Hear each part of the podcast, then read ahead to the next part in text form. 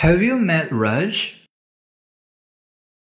Have you met Raj, the student from India?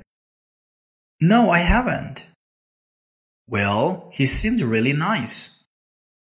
But there's one thing I noticed. He moves his head from side to side when you talk to him. You know, like this. Maybe it means he doesn't understand you. No, I don't think so. Or it could mean he doesn't agree with you.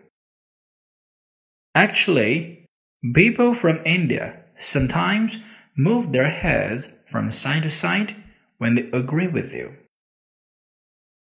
Oh, so that's what it means.